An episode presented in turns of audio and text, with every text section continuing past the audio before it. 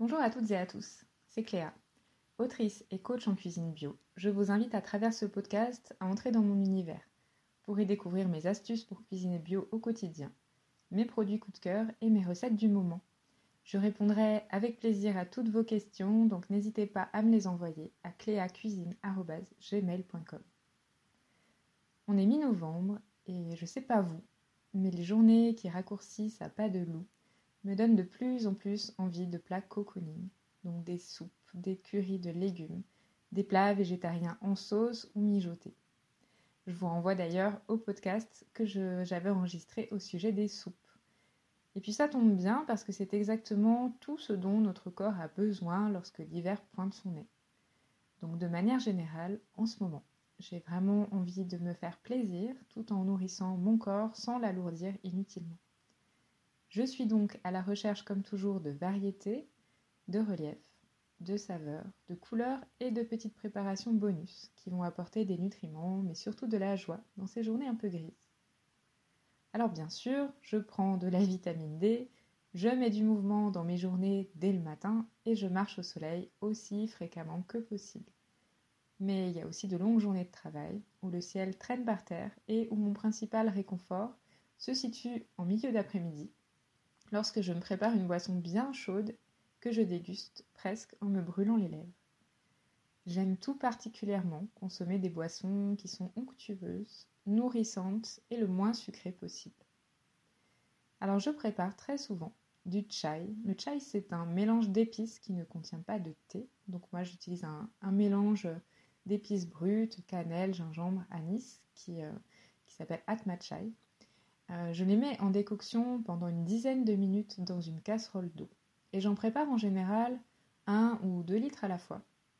Ça me permet euh, de ne pas avoir à en préparer à chaque tasse. Donc je, je stocke la boisson refroidie au frigo ou dans un thermos si je la consomme dans la journée.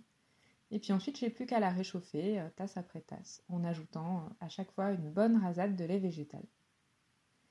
Pour changer du chai, je prépare aussi de temps en temps évidemment une bonne tasse de thé matcha. Alors plutôt en mode matcha latte, c'est-à-dire matcha lacté. Je dépose deux cuillères à café rases de poudre de thé matcha au fond d'une grande tasse et je fouette avec un petit peu de lait d'amande. Puis j'ajoute de l'eau très chaude. Ce mode de préparation n'a rien d'orthodoxe, mais il a le mérite de la simplicité. Et puis, euh, on peut aussi le transporter. Par exemple, on peut placer la poudre de thé matcha mélangée avec le lait d'amande dans un tout petit bocal euh, en verre, par exemple. Et ensuite, on n'a plus qu'à réchauffer tout ça avec un thermos d'eau très chaude ou de l'eau qui vient d'une bouilloire, par exemple. Au bureau, c'est assez pratique. Alors, le thé matcha étant légèrement excitant, si je préfère une boisson plus neutre, je remplace le matcha par de la poudre de kinako. Vous allez me dire encore un ingrédient japonais. Et oui, le kinako, c'est un ingrédient d'origine japonaise, mais celui que j'utilise est totalement euh, produit, cultivé, transformé en France.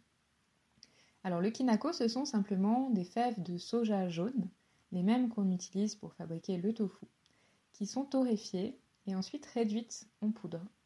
Et là, c'est magique parce que cette poudre qui est pourtant 100% soja, prend, euh, suite à la torréfaction, une saveur à mi-chemin entre cacahuètes et noisettes.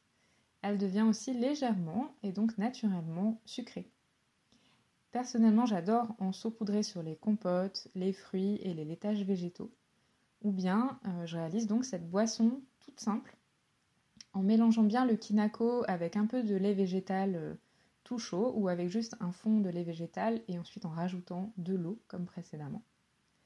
Comme je vous le disais, le kinako est un produit japonais à l'origine, mais on trouve dans les magasins bio en France du kinako torréfié en Bretagne avec du soja du sud-ouest. Donc euh, aucune raison de s'en priver. Lorsque tout ça ne suffit pas et que j'ai vraiment envie d'une boisson plus riche et plus onctueuse, je n'hésite pas à faire chauffer du lait végétal dans une casserole avec deux carrés de chocolat très noirs. Dans une tasse, je dépose une généreuse cuillerée à café de purée de cacahuètes, d'amandes, de noisettes ou de sésame noir, et puis je délaye tout ça en ajoutant le chocolat très chaud. Alors voilà pour la pause de l'après-midi.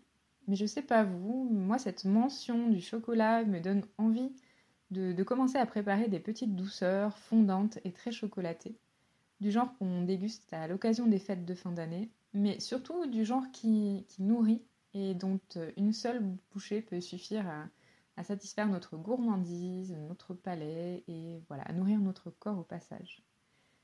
Euh, ça tombe très bien parce que je voulais vous parler d'un livre que je viens de lire et qui va nous donner plein d'idées en la matière. Il s'intitule Chocolat végétal et il est paru tout récemment aux éditions Solar. L'autrice, c'est Clémence Katz, mon acolyte du livre Des soupes qui nous font du bien. Et dans cet ouvrage paru au mois d'octobre, Clémence nous propose 60 recettes végétales à base d'ingrédients bruts, de céréales complètes, de fruits et même de légumes de saison et bien sûr de chocolat. Donc euh, depuis la fève de cacao cru jusqu'au chocolat à pâtisser beaucoup plus habituel, en passant par le beurre de cacao, la poudre de cacao. Donc Clémence nous propose des ganaches, des cookies, des truffes, des fudges, des florentins, des petites bouchées, des mousses, évidemment des tartes et des gros gâteaux un peu plus traditionnels à partager. Alors j'ai testé sa recette de muffins à la purée de potimarron et au chocolat noir en ajoutant au passage quelques cubes de gingembre confit émincé, et je me suis vraiment régalée. Ce qui m'a tout particulièrement plu dans ce livre, c'est l'attention portée à la densité nutritionnelle des recettes, qui sont brutes et raffinées à la fois, en plus d'être végétales.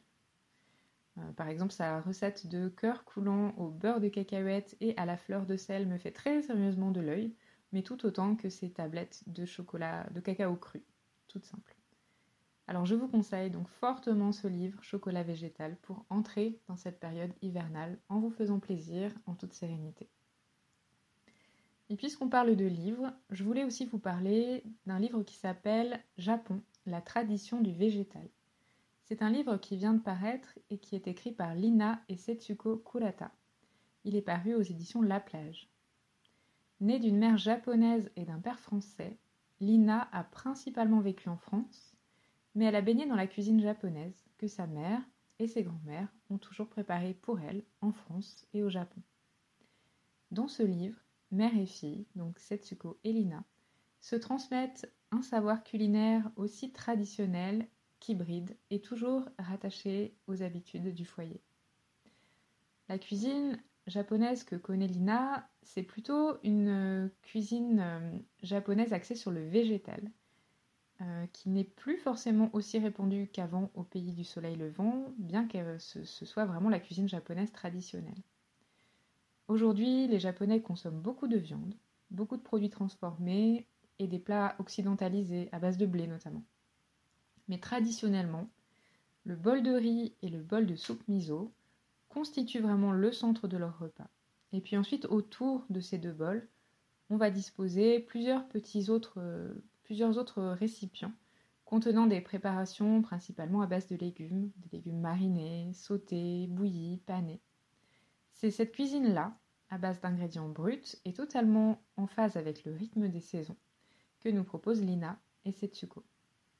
L'avantage, c'est qu'elle nous parle depuis la France, donc de produits que l'on peut facilement trouver chez nous, notamment dans les magasins bio.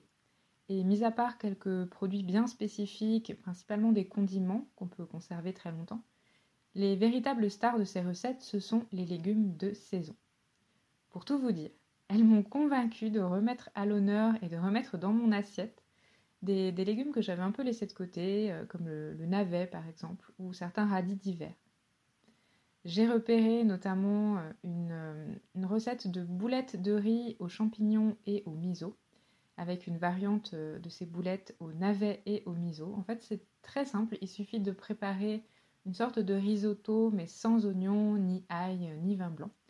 Un risotto tout simple, riz aux légumes avec du miso. Et ensuite, une fois que la préparation est tiédie, on forme des boulettes, comme, un, comme, un, peu les onigiri, qu'on peut emporter, pourquoi pas, dans une boîte déjeuner.